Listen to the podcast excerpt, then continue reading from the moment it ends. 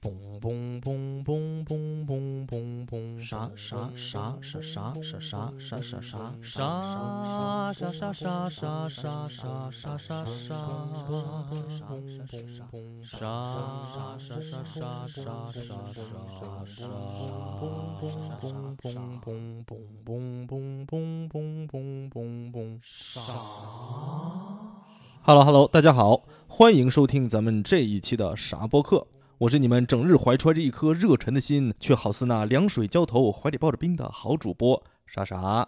哎，这个这句话什么意思？不重要，是吧？咱们听的是一个语言的节奏啊！果然不出意外，没有惊喜。咱们这一期的节目啊，它又是姗姗来迟啊！我本来已经做好打算，第三季节目啊，就算不能恢复咱们第一季时候两周一更新的这种完美的节奏呢，但至少也得保三争双稳拿四，是吧？啊，所以呢，我上期节目还没做完的时候，就已经开始策划下一期的节目了。我摩拳擦掌，我是跃跃欲试。啊，准备以本人这个彻头彻尾的影视圈写外行的身份啊，做一期这个影评的节目，而且我的计划呢是要在还没有看过这部电影的前提下，未卜先不知的给大家做这个影评啊，给大家双脚献上一个闻所未闻的全新体验。大家注意了没有？我说的是下一期，而不是这一期啊？为啥呢？因为啊，上期节目一播出呢。哎，我就又病倒了啊，导致这个冲浪式的调研呢，它一度搁置。然后这部电影它可不跟我客气，它就直接的就这么如期上映了啊。所以呢，咱们这期这个算命先生一般的神奇大影评节目呢，哎，也就只好彻底的改头换面啊，被重新包装成了一个完全不同的节目啊，放在下一期播出了。哎，真是，就是从去年九月份啊，做了一期全家罹患手足口的节目以后呢，啊，也就是这个第十八期的节目以后。啊，我的这个小身板啊，就好像是忍不住的要给我提供素材一样啊，不停的跟我闹别扭。小感冒隔三差五，大感冒呢穿插其中。啊，上期节目写稿子的时候啊，嗓子又一直哑着，好不容易好一点了，我就迫不及待的啊，这个班也不好好上了，赶紧抓紧时间把节目给录制出来啊。如果你听得仔细呢，到了节目的后面还能听出来一些口干舌燥啊，这个声音也是越来越哑。不过呢，还好抓紧时间录了啊，因为果然没过几天就又开始闹嗓子，这次甚至比当时手足口的时候啊还要严重，整个嗓子都肿起来了，吞咽东西也都特别的费力，搞得有个三五天啊都没怎么好好吃东西啊，每咽一口口水都疼得龇牙咧嘴的。吃饭的时候我都拿手死死的摁着太阳穴，你看着就跟有人在旁边念紧箍咒似的。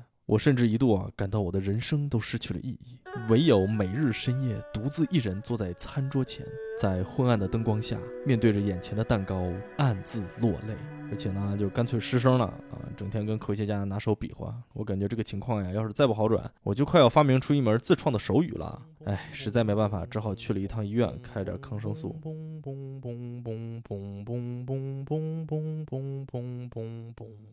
哎，说到这个抗生素啊啊，印象里。好像我到了美国之后这十几年，这是第二回吃抗生素啊。在美国这边，抗生素如果你没有医生的处方啊，在药店里面根本就买不到。我还记得小时候啊，我们那边啊，这个医疗条件不咋地啊，只要你的身体有点不舒服啊，就立刻拿抗生素伺候。对了，那个时候这个玩意儿还不叫抗生素是吧？就叫消炎药。抗生素，你仔细琢磨琢磨。抗生，你就感觉它好像要有种跟生命对着干的感觉，是吧？潜意识里就让你警觉起来。但是消炎药，你听这名字，这个就比较有欺骗性。炎症嘛，啥还不是炎症呢？你从头发根子到脚丫缝子啊，简直没有一处不能发炎。消一消总是没错的。而且既然呢要吃，你就得狠狠的吃，恨不得一边给你吃，一边再给你往屁股上扎，再一边往血管里打，三管齐下，吓都把你这炎给你吓跑了啊！我记得小时候，但凡有点头疼脑热，去医院。啊，人家二话不说，直接就给你打吊瓶，甚至到后来，你就感觉不给你打吊瓶，你这医院简直就是白去了。我小时候打吊瓶熟练到什么程度？哎，我给大家好好的讲一讲啊！我就记着二十几年前吧，啊，那个时候我也就十多岁。哎，有人说你这个暴露年龄了啊，可见你还是听咱们节目听的少。我恨不得每期节目都要提到自己的年龄，给大家塑造一个大器晚成的幻觉啊！这个不重要啊！这个总之，早上起来呢，我自己从家走路十分钟啊，到了我们家大院里的小诊所，都不能叫小诊所啊，我们当时就管它叫医务室。哎呀，那儿的护士啊、医生跟我可都老熟了，一见着我就招呼我。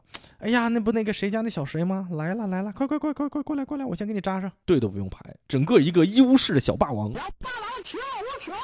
然后我就就近找个凳子往上一坐，把前两天医生给开的单子往桌上一拍啊，一会儿护士阿姨呢就把吊瓶管子都拿过来了。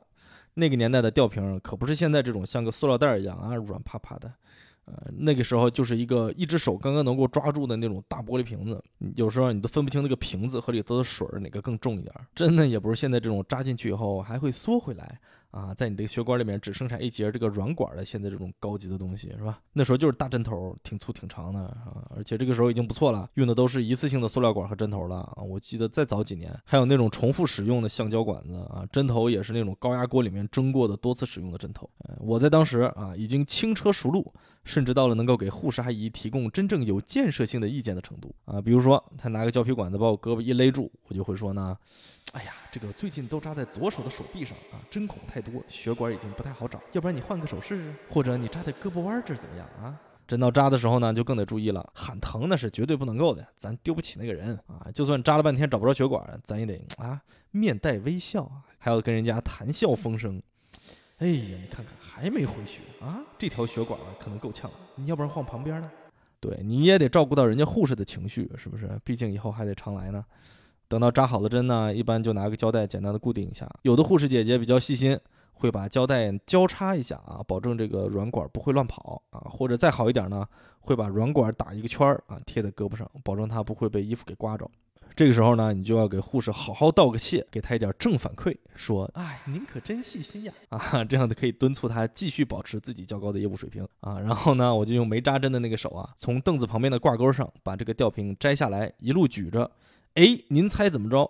我就这么直接走回家了。哎，对，没错。嗯，回家以后呢，大人都上班去了，家里没人。于是呢，拿钥匙开门就变成了一个难点，因为必须要用到扎针的那个手啊，要很小心啊。一旦漏针了，那就前功尽弃啊，而且手上还得长个大包。但是你一旦成功进门呢，之后就行了啊，把这个吊瓶往衣服架上一挂，再把衣服架搬到沙发旁边，哎，你就可以放心的看电视了。一般滴的慢一点，怎么也要打上个一两个小时吧。到时候打完了，自己把胶带抠开，把针一拔，然后再拿个酒精棉球摁着点儿，哎，完事儿。总之啊，当时打吊瓶对我来说简直是轻车熟路啊，就像是修了个小架一样。嗯，怎么一上来先聊了一大通小时候打吊瓶的事情呢？啊，大家听到这儿是不是有点懵了啊？干啥呢？啊，梦回九零年代啊！这期节目到底要聊啥？哎，这期节目呀，咱们真正的主题其实早就已经在您不知不觉之中开始了。咱们这期的主题啊，呃，就想唠嗑啊，你觉得怎么样？单口播客做到这里，主题逐渐开始青黄不接啊，内容形式竟然要向姜思达的播客靠拢了啊！那个您听着还能接受吗？既然来都来了，不妨听完再走。呃，好像还真有个大博客叫这个名字。哎，其实这也是没办法的事情，是吧？一期高质量的节目，在前期详尽的调研工作啊总是不能缺少的。但是最近的各种事儿，还真是让你没有办法有时间调研。为了不再给大家动不动就俩月才更新，是吧？咱们这都第三季了，上期节目里头咔咔的搁那拍胸脯啊，不能这么一直跳票。所以呢，咱们就来一个梅花金竹式的博客体验，在严肃的话题之间啊，插播一些扯淡的节目啊，聊聊在我自己身上发生的一些有趣的经历吧。那么，咱们就先来说说最近我都在干些啥，时间都花到哪儿去了？这是一个好问题，朋友们，时间都去哪儿了呢？在这儿，我们不妨停顿上个五秒钟，大家自己也可以想一想。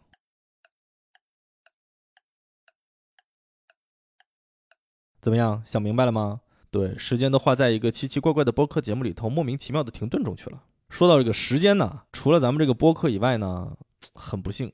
我还有一份全职的工作，而在这之上呢，又还有一个落井下石的小特点啊，导致我每天做播客的时间啊，就是在打时间差呀，打这个小特点睡觉和我自己睡觉之间的时间差。但是最近生病比较多嘛，所以呢，为了养好身体，就不得不一直早睡啊，所以能做播客的时间呢，又大大的缩水了。当然呢，除此之外，还有各种各样神奇的事情，就比如说啊，我前两天又去了趟医院啊，去看骨科。对你说神奇不神奇啊？具体为啥，咱们一会儿再聊。先说说今天去这医院吧，哎，有点意思。其实呢，它也不能叫是个医院，它应该说是一个大型的医疗中心中的一个分部。而与其说是分部呢，还不如说它是一个镶嵌在一个巨大的运动中心里面的骨科专科诊所。这个中心可了不得，里头冰球场、游泳池、篮球场、足球场、健身房等等等等等等啊，一应俱全呢。而且有很多专业运动员在里头训练。整个中心啊，从外观上来看，就是一个巨大的方盒子。从建筑设计的角度上来讲呢，这栋建筑可以说是毫无亮点啊。如果呢非要挑出来个亮点，就是它充满槽点啊，而且能够容纳这么多各种各样运动场的一个闪闪发光的大盒子。哎，这个主入口啊，造的非常的袖珍。啊，藏在一个拐角里头，遮遮掩掩，羞羞答答，啊，好像一副不太愿意让你进去的样子。从这个犹抱琵琶半遮面的小口口进去以后呢，哎呀，这就大珠小珠落玉盘了。你就发现你来到了一个空旷到能在里头开飞机的大大大大大大厅，然后呢，就是铺天盖地的带箭头的大牌子，什么球场 A 往左。冰场 B 往右，泳池 C 往上，健身房原地转仨圈儿。光指向厕所的牌子就恨不得有仨，但唯独就是不告诉你骨科诊所在哪儿啊！一定要让这个骨头有点问题的你，在去看骨科的路上，好好的锻炼锻炼你的身子骨。不过这个骨科一看就是处理各种运动造成的损伤的。大厅里头等候的都是有父母陪伴的这些青少年，这就给你一种，哎，这个我这个岁数啊还不算太老是吧？还能跟年轻人坐在一起啊，是不是我这把老骨头还值得抢救一下啊？这种错觉。而且这个医生的诊室里头啊，有一整面墙啊，都是大玻璃啊，直接望向楼下有十字甬道的大泳池。我在等医生的时候，还欣赏了一场青少年组男子一百米蝶泳接力赛。哎呀，可以算是值回了挂号费啊！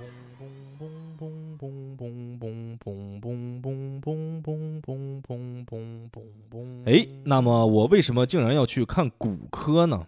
说到这件事儿啊啊，咱们还要说回到前两个星期。啊，有那么一天，我跟科学家很早就起床，在小特点醒来之前啊，就开始各种早上出门之前的准备。等他醒来之后呢，又给他连洗带捯饬吃早饭。这一套折腾下来啊，我们在八点左右就已经一切就绪，准备下楼啊。整个过程是那么的行云流水，秩序井然。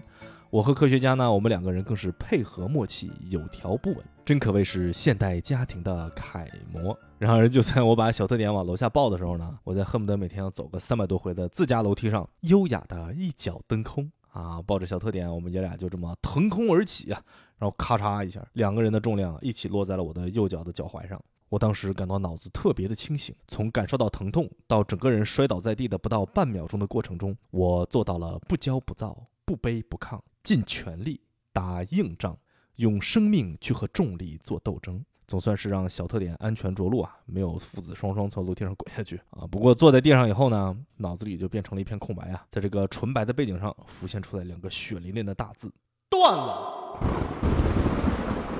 哎呀，当时给我疼的，坐在楼梯上整个人都石化啊，变成了一个抱着脚丫子、满嘴哼唧、满头冒汗的雕塑。我当时就想，哎呀，完了。恨不得有二十年没崴脚了，是吧？最近又缺乏锻炼，肌肉僵硬，尤其是疫情这两年，还养了不少膘。在自己人生中体重巅峰的时期来这么一下，这下半辈子他怎么办。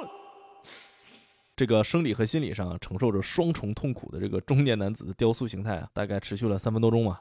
科学家一直咧着嘴吸着气啊，坐在我旁边楼梯上，好像我的疼痛已经通过脑电波传过去了。小特点自己傻乎乎的，还不知道咋回事呢，乐呵呵的在旁边站着，想看看爸爸到底在表演什么节目啊。三分钟以后，感觉最疼的那个劲儿已经过去了啊，我才尝试慢慢的转动一下脚踝啊，好像还没想象那么严重啊。虽然很疼呢，而且整个脚面啊都开始肿起来了，但是应该不至于断掉。嗯，所以当时就觉得，哎，还行吧，反正自己在家办公嘛，啊，哪儿也不用去，那我就先在家养两天，吃点止痛片，观察观察。结果没想到啊，啊，整整一个多星期过去了，肿倒是稍微消下去一点，但是我的整个脚腕啊，哎，它就一点都不疼，它就彻底痊愈了。哎，所以我这回去看骨科呀，和这次扭到脚的事故没有任何的关系啊，听众朋友们，你们猜对了吗？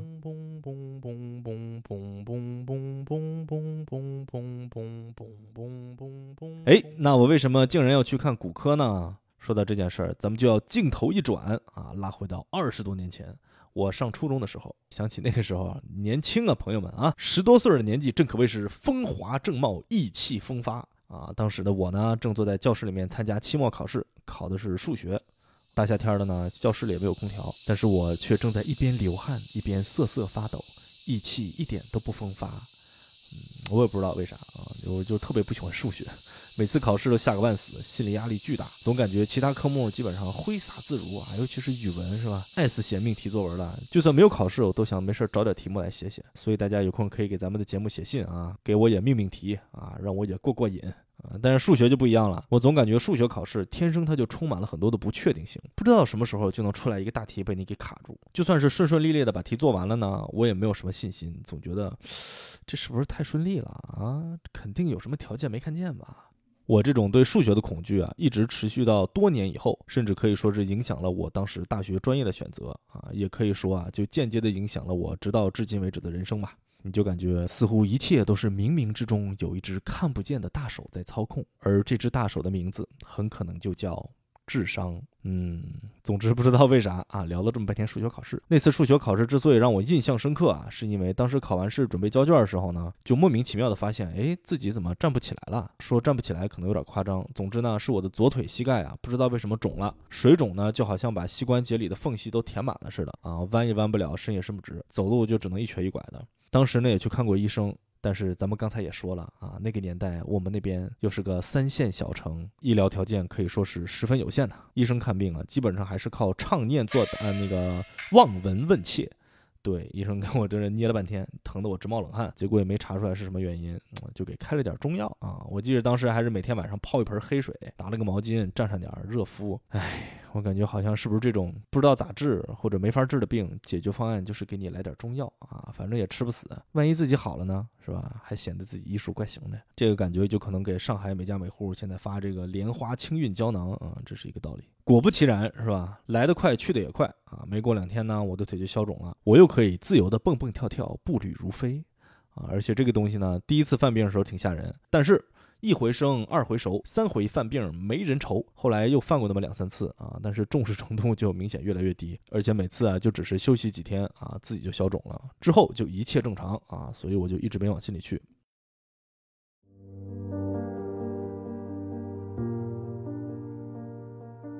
自此以后，时间突然间快速的消逝。这个瘦削的西北小镇青年，挣脱了数学的枷锁，披荆斩棘，绕过了高考的屏障，离开了他曾经熟悉的一亩三分地和三五十个人。他毅然决然，背井离乡，长途跋涉，孤身一人。前往远在千里之外的江南水乡求学。其实当时有两个同学跟他一起啊，这个但是不重要，要的就是这份悲壮。水乡很美，但是夏天很热，冬天又很冷。五年求学路就这么冷冷热热的匆匆划过。小镇青年怀揣着远大的梦想，再次起航，离开了他好不容易混熟了的两亩六分地和五六十个人，又一次孤身一人。来到了全新而又陌生的世界。其实当时有个同学跟他一起啊，但是不重要，要的就是这份悲壮。从此又过了十一年，曾经的小镇青年已经成长为一名不怎么太合格的建筑师，也已经结婚生子，而不再是孤身一人。他也从二十多年前的那个一百二十几斤的瘦削的青年，变成了一名一百八十多斤的中年男子。他并不秃顶。你说气人不？而他的左膝，在过往的这些年里，一直勤勤恳恳、任劳任怨地陪伴着他，陪他走，陪他跑，陪他跳，陪他原地乱蹦跶，陪他在生活的道路上奔波，陪伴他度过了一个个不眠的夜晚。他也一直没有再出现过任何的问题，直到有一天，我正搁大马路上走呢，突然他就说话了。他说：“你等会儿，干啥呢？你这两年越来越沉了。我跟你说，整天搁家里咣咣吃就算了，那嘴的事儿，那能怪我吗？我不管。你你整天憋家里头啊，每天往桌子前头一坐，要不然躺床上，一天动也不动一下。我们这帮老哥们儿啊，跟了你那么多年，你平常工资给的少也就算了，现在可行，活也没了。你说你现在啊，除了脑子偶尔动一动，你身上哪还能动？你这样，我们这些人不就只能坐吃等死吗？啊？”还谈什么个人发展？谈什么共同进步？哎，你看看你年轻的时候，多少你还运动运动是吧？打打球，跑跑步，虽然水平不怎么样，但是那也要怪你从小养尊处优，缺乏锻炼，心肺功能不行。哎，你说你的踢我们干啥？你别闹，我不是跟讲道理呢吗？我我我们这些人这么多年，除了犯病那几回是吧，从来都没有给你掉过链子，就连那回你记得不？非要翻墙是吧？你翻墙你就翻墙吗？你扒着墙头溜下来不就完了吗？非要从两米高墙头上就直接这么往下蹦，你有那水平吗你啊？你知道啥叫落地翻滚吗？咱这哥几个二话不说，硬咬着牙绷着劲给你顶下来了啊！你连个屁墩都没坐上吧？要不然当时当着那么多人的面，你得多么丢人！哎，咱这病根儿保不齐就是那时候留下来的。我都跟你说，这跟你说这些事儿都没用。我跟你说，这估计你都不记得了。你说你为我们都做过些什么啊？我们这是没法跳槽啊！要不我我早我就哎啥也不说，我不干了，行不行？哎，于是呢，他又直接就这么肿起来了，彻底罢工了。哎，这回罢工比较严重，大有点这个要跟我拼死拼活的意思。大概这这一年多来吧，啊，我只要一走长路，膝盖就肿啊。去年呢还说锻炼锻炼啊，买了个篮球，对，新买了个篮球，可见我过去这十几年在运动上面的投资是吧？为零。结果打了两次就放弃了啊，因为这个膝盖根本使不上劲儿，跑不动，跳不起来，而且就算跳起来呢，以我现在这个体重，根本就不敢着陆啊。所以我现在就比较理解那些奇幻小说里头，或者是好莱坞电影里面那些经典的桥段，是吧？动不动一个老妖精附身到年轻人的身上，或者老头和年轻人互换身体。我现在在大马路上，但凡看见一个啊迈着矫健的步伐咔咔跑步的年轻小伙，我都情不自禁地把目光对准他们修长的双腿，不觉得就会看入了神。想要，颜色配不上都没关系，恨不得给人揪下来直接装我身上。干嘛呀你？但是总是这样也不是个事儿啊，尤其是最近更严重了，左腿不能蹲着，也不能跪着啊，连盘腿都不行，这就严重的影响到了我和小特点在地上满地打滚交流感情。嗯，所以不能换新呢，咱们就想办法修旧。于是这拖了一年多呀，我才终于一瘸一拐的走进了医院。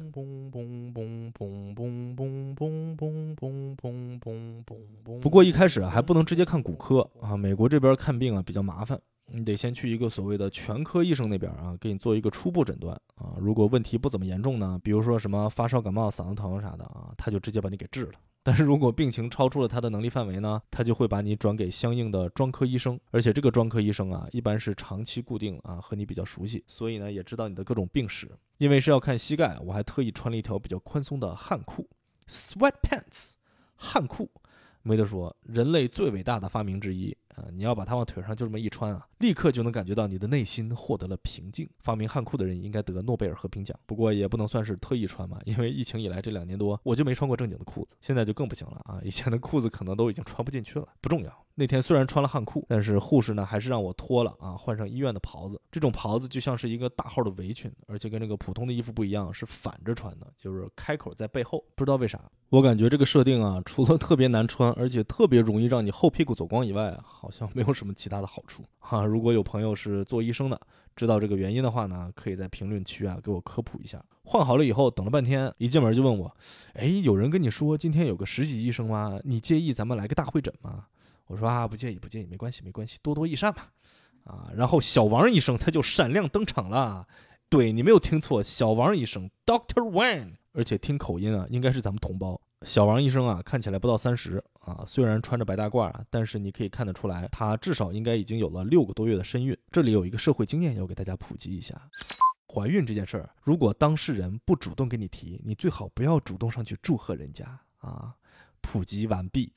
说实话，小王医生一进门啊，我就有点后悔，因为啊，人家毕竟是个女生啊，又是同胞，我呢一个大老爷们儿，虽然没有到露点的程度啊，但是毕竟所穿不多，有碍观瞻呐。这个时候你可能会说了，哎，你这个格局就小了，人家是医生，多么伟大的职业，救死扶伤，整天胳膊腿满天飞，什么场面没见过？你这身肉啊，在人家眼里可能还不如一口猪，人家哪在乎这个？可是话虽然这么说，但是我毕竟没有受过这种专业训练，是吧？这个害臊的基因还没有被完全的敲除。尤其是呢，检查膝盖，它不是一件简简单单的事情啊，你还得摆出各种姿势来转动和扭动你的腿。这其中啊，就有类似于躺在诊断床上，你又抬腿又踢脚，甚至是蹬自行车之类。虽然啊还不至于到大劈叉吧，但是在羞耻感上也是完全不会输的帅气姿势啊。虽然我的主治医生，哎，人家特别的体贴。人家一边跟我闲聊着病情，一边不动声色地从身后抽出了一条袍子啊，让我在躺下之前呢，才默默地、非常低调地把它盖在了我的两腿之间啊，做了一个救命的遮挡。但是没有办法，小王医生，Doctor Wang，不光敬业，人家还特别的 nice。虽然大家戴着口罩看不见表情，但是人家那一双水灵灵的大眼睛一直坚定地盯着我，一直认真地听我叙述病情，并且不断地点头，始终投来的都是关切的眼神。我就问你。在这样的情绪下，我那仰天大劈叉，我怎么劈得下去呀？我差点蹦起来说：“医生，您猜怎么着？您的药还没到，我就已经病除了，咱们就拜拜了您嘞。”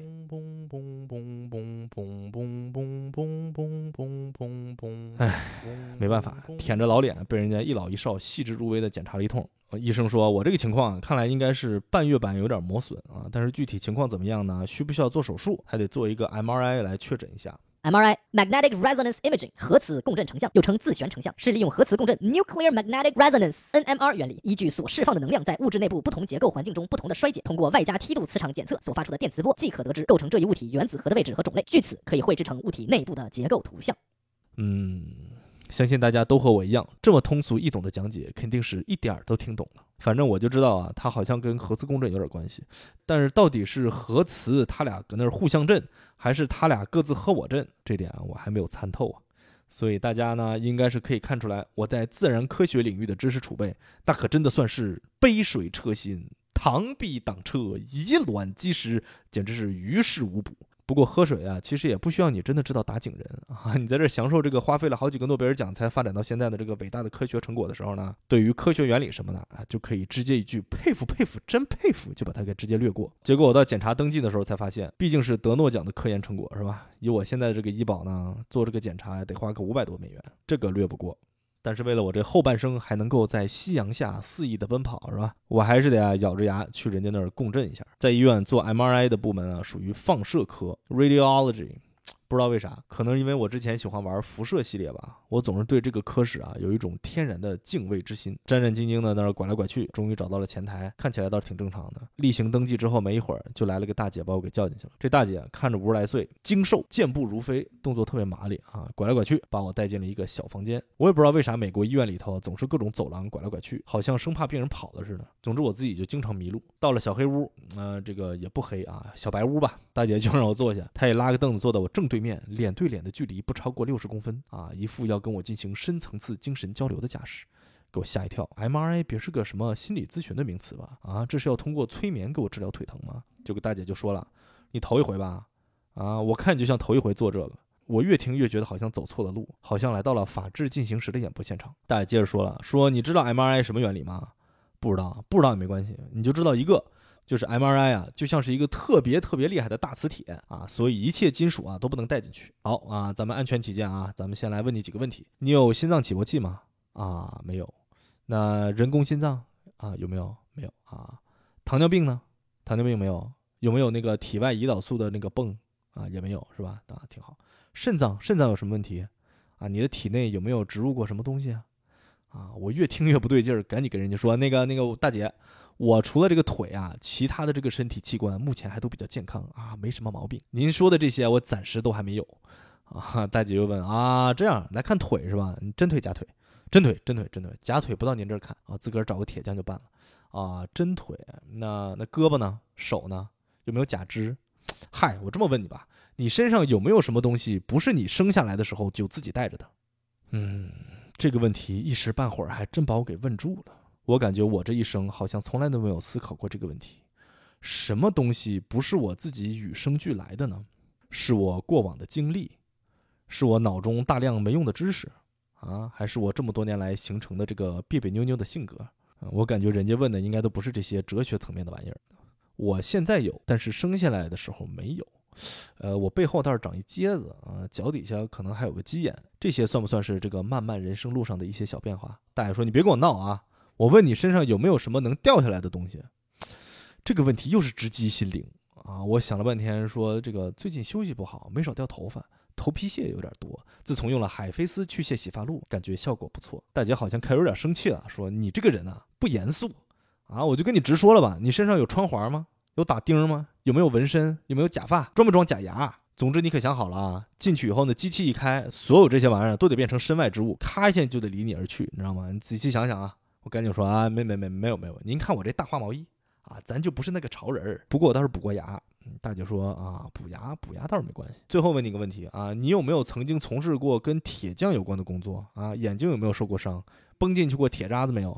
我跟你说，那太严重了。上回有个人那大眼珠子，咔，我我赶紧说没有没有没有没有没有没有。哎呦我的天，你也别给我讲了，听着怪瘆人的。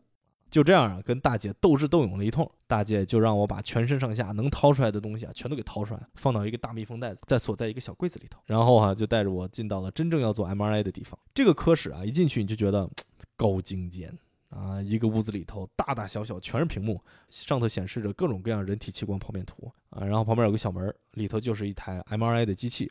大家呀，就算没有做过 MRI，可能也在各种电影电视剧里头啊看见过这个时髦的机器。它像是个什么呢？就是有点像是一个大型的滚筒式洗衣机，只不过在滚筒里头有个能够移动的平板床，然后你就躺在这个床上，把你需要做检查的这个身体部位啊往这个滚筒里头去塞。因为我检查的是膝盖啊，我进去的时候呢，人家都给我准备好了啊，在那个平板床上还放着一个小桶，我呢躺上去就可以把腿再架在那个小桶上。正所谓大桶套小桶，小桶里有全家桶，肯德基全家桶，又贵又少，销量好啊！这句广告词儿免费，肯德基你拿去不谢。我刚往上一躺，大爷就过来了，跟我说做 MRI 啊特别的吵，一般人的耳朵可受不了，所以啊，咱们给你戴上个耳塞，哎，这样。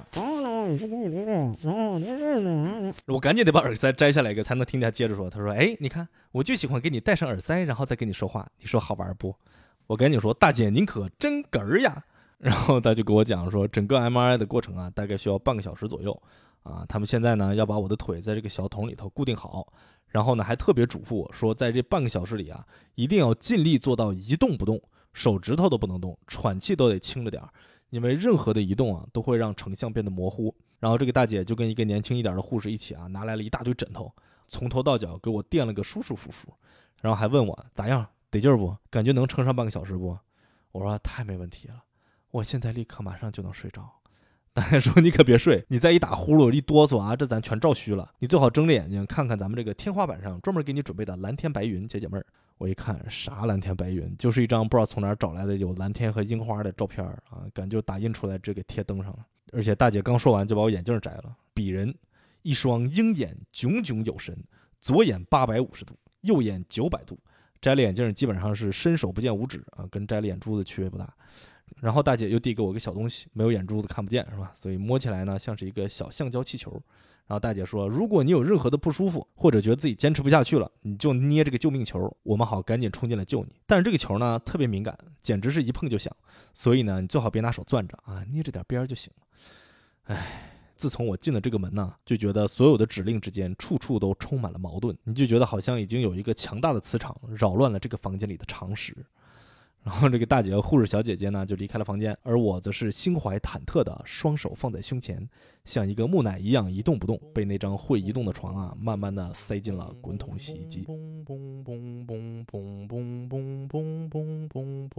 说实话，我被推进去以后，心情还是很忐忑的啊，毕竟从来没有做过这个东西，所以从心底里头啊，有一点对未知的恐惧，而又有一些莫名的兴奋。这种感觉应该怎么形容呢？就是感到啊，内心的深处的一个小小的开关被开启，在不惑之年，我又重新找到了初恋的感觉。说到这个初恋呐、咱们可得好好的聊点别的。正所谓四十而不惑，我现在还差几年啊，但是我感觉我现在每天都惑得要死。不客气的说啊，我现在对自己几乎没有一件事是确定的。中年危机每天都像一个橡皮的榔头，是吧？不知道什么时候抽冷就给你胸口来那么一下子。你说我现在几乎花掉了我所有的业余时间来做这个播客，甚至啊，连我建筑的主业都有点荒废了。但是咱们啥播客啊，它的未来又是个啥呢？都别说咱们这个毫不起眼的小播客，你放眼望去，整个中文播客这个小圈圈啊，又有几个节目真正做到了收支平衡呢？哎，我现在还一时下不了狠心啊，跑去抖音拿脑瓜子咔咔啃西瓜，嗯，还固执的想在这个优质的音频节目的池子里啊再划一划水。如果条件允许呢，我甚至还想跻身于文字工作者的行列。可是留给中国队的时间已经不多了，真等到了不惑之年那可能真的就没什么好惑的了。因为你的年龄和肩上的责任，已经剥夺了你任性的权利，拿走你本来也就所剩无几的选择呀。你就会发现，你不能失去的东西是越来越多，但是你能抓住的东西呢，就越来越少啊。所以呢，如果您听到这儿，觉得咱们这个节目还不错，觉得我的这个创作能力啊，还可以再挖掘一下啊，再往职业化的道路上走一走，那么咱们还得邀请您给我指条明路啊啊！其实也不怎么用纸是吧？就拿个手电照照啊，让我看见个光亮就行。我正在这儿自我感动呢，嗯，就听见喇叭里头说 The next scan will take three minutes. 声音很大啊，这个透过耳塞也能听得清清楚楚。然后这个巨大的响声就开始了，嗯，说实话呢，比我想象的还是要小一些，或者说啊，比老大姐给我形容的要温柔一点儿。这就跟提高预期啊，结果导致段子不好笑是一个道理。咱们这个博客呀，一直以来的宗旨就是一定要给大家塑造出来一个好氛围，所以呢，我就在网上找了一段这个 MRI 的声音素材，给大家在这里播放一下。为了大家的耳膜健康呢，我把分贝啊调小了很多，大家就想象自己戴着耳塞吧。准备好了吗？咱们开始。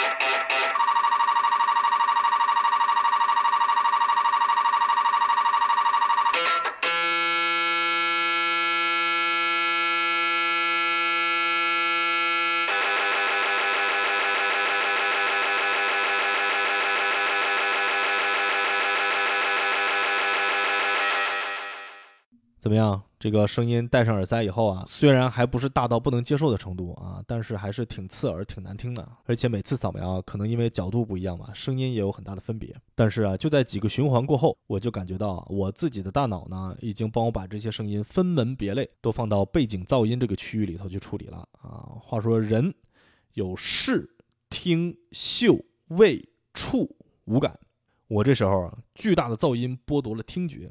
眼镜被戴机给摘走了，没有视觉、嗅觉和味觉这两个，只要你忍得住，不出虚功啊，一时半会儿可能也用不着。于是就只剩下触觉，结果你还一点都不能动啊！我都能感觉到我全身的汗毛在给挤兑的不由自主的欢脱起来，一根根都像触手一样在空气中啊，在衣服底下微微的这么摇摆，甚至有一些还在慢慢的往外探索，好像要抓住一点什么人生的意义。似乎啊，如果找不到个着力点，你就会掉到一种若有若无的虚空中去。这个时候啊，我的大脑有一部分啊被这种巨大的噪音填满，而另一部分呢还得时时刻刻的注意控制呼吸，并且和这种奇怪的触感做斗争，反而能够做到什么都不想，甚至开始啊出现一种飘飘欲仙的感觉。不知道啊有没有人在家用 MRI 的背景音来辅助冥想？你别说，可能啊反而会别有一番神经病一般的体验吧。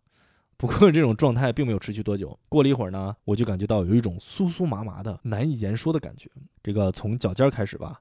逐渐的向我的身上蔓延，这个感觉非常不妙啊！这就是大脑绕过了你的主观意识，从潜意识向你下手，就好像是在跟你说：“哎哎，你动动，动一下，赶紧的，看看这个胳膊腿儿是不是还连你身上呢？脚趾头都在吗？你就动动看呢，动呢，快点吧！哎，一会儿真没了，哎。”于是我的飘飘欲仙就慢慢变成了一种扭扭捏捏啊，整个人的注意力都放在了和这种本能的冲动做斗争上头。呃，又过了一阵儿，连这种感觉也消失了啊，好像我的身体已经放弃了和我的大脑进行沟通，潜意识呢也开始采取一种爱咋咋地的放任自流的状态啊。于是我就不再扭扭捏捏，我开始昏昏欲睡。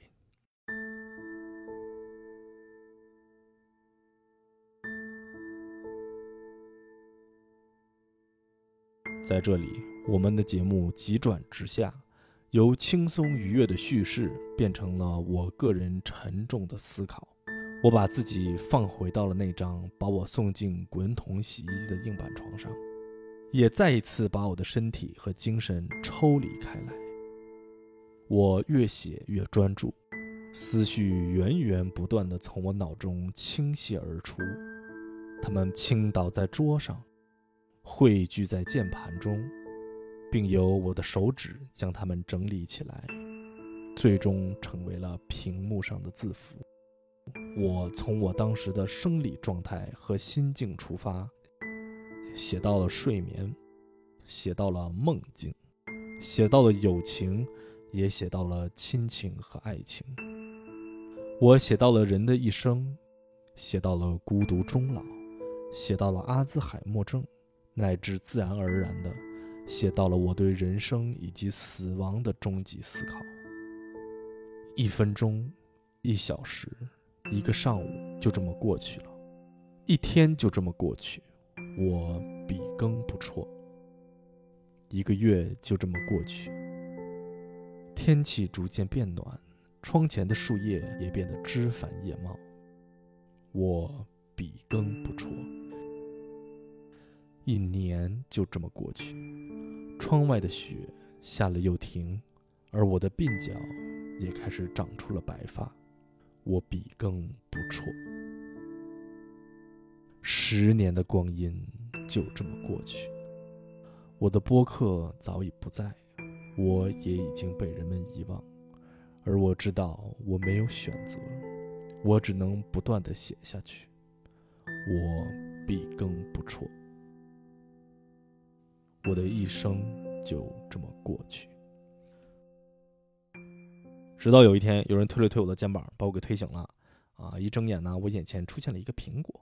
啊！回头一看呢，科学家正站我身后，手里头拿了个苹果，嘎吱嘎吱搁那嚼呢。你学咋样了？啥时候睡觉啊？今天？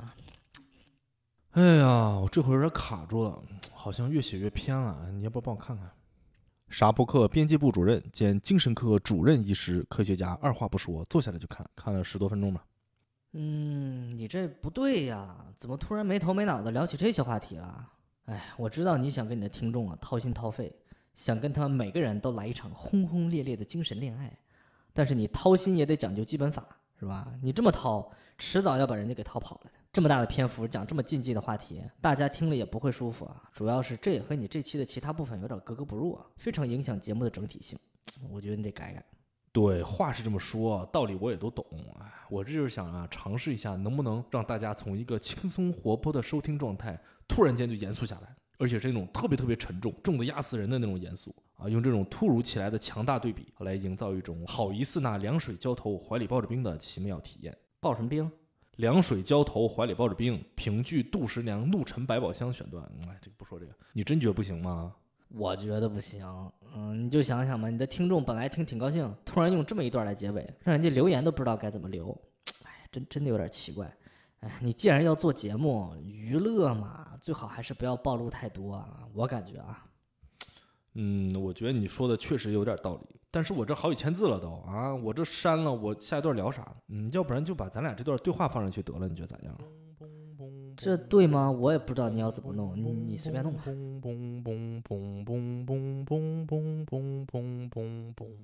后来呀，我从 MRI 的诊室出来以后，呵，大太阳地儿啊，我就想起来，好像自从疫情开始啊，我就没有自己一个人在外头闲逛过了。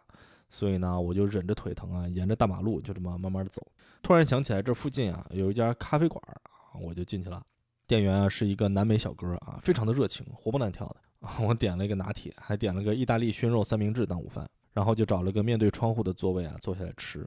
对了，有没有人可以给我讲讲为什么 latte 要翻译成拿铁？是因为有口音呢了不分吗？我记着我小时候在陕西有个同学叫李楠，我有好几个老师从头到尾就没叫对过他的名字，而且这个词儿是个动宾短语，拿铁。就算现在都已经没有铁匠铺了，但至少这应该是一个在健身房里面才出现的词汇才对，是吧？哎，你干嘛去啊？我拿铁去。啊，我就这么一边胡思乱想啊，一边看着店里头熙熙攘攘的客人和窗外来来往往的行人，我还真有点恍如隔世的感觉。波士顿啊，现在已经不要求在公共场合戴口罩了。放眼望去啊，似乎一切都回归了正常。如果一个人被从2019年突然间直接扔到现在我眼前的这个咖啡馆里啊，他可能完全不会意识到，在过去的这几年里头，这个看起来平平无奇的世界都发生了一些什么变化。但是这个世界啊，远远还没有恢复正常，或者说。这个世界以及我们每个人的生活，永远也不可能再恢复到疫情之前的样貌了。之后呢，没过两天，我就收到了医生的电话，说 MRI 的结果出来了啊，让我去一趟骨科专科医院。所以呢，才有了咱们节目刚开始的时候啊，我在骨科的经历。我开车从家到这个诊所来回一共一个多小时，在诊所等待医生的时间大概有个二十几分钟，就诊的过程啊不超过五分钟。嗯，不过医生啊还法外开恩，在我的要求之下，还给我看了我的 MRI 的照影。非常神奇啊！基本上就是给我的膝盖建了一个 3D 的切片模型啊。然后医生呢就告诉我说，我这个情况呀属于半月板撕裂啊，有点严重。碎了的软骨渣子呢，就好像掉进鞋里的石头一样，硌在我的关节里头啊，非常的不舒服。然后医生就看了我的膝盖，然后说看片子呀，应该是这个地方。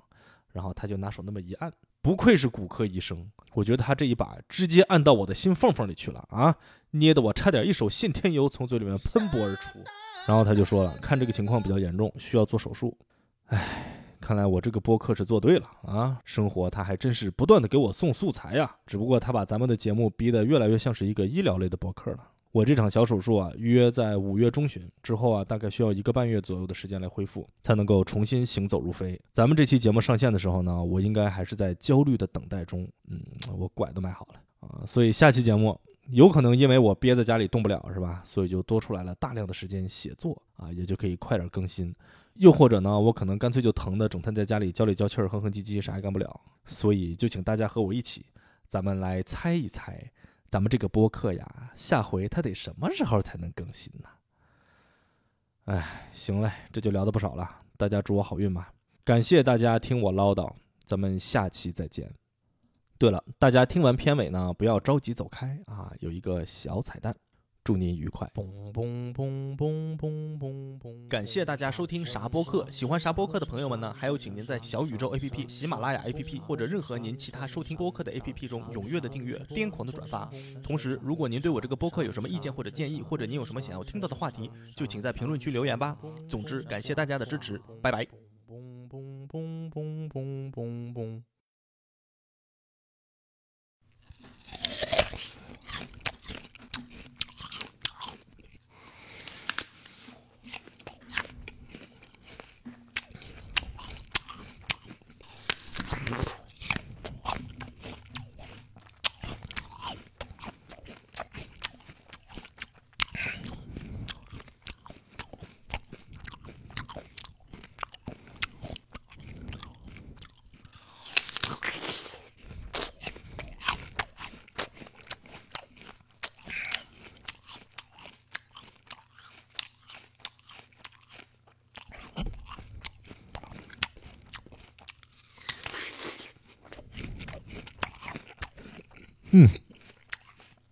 好吃。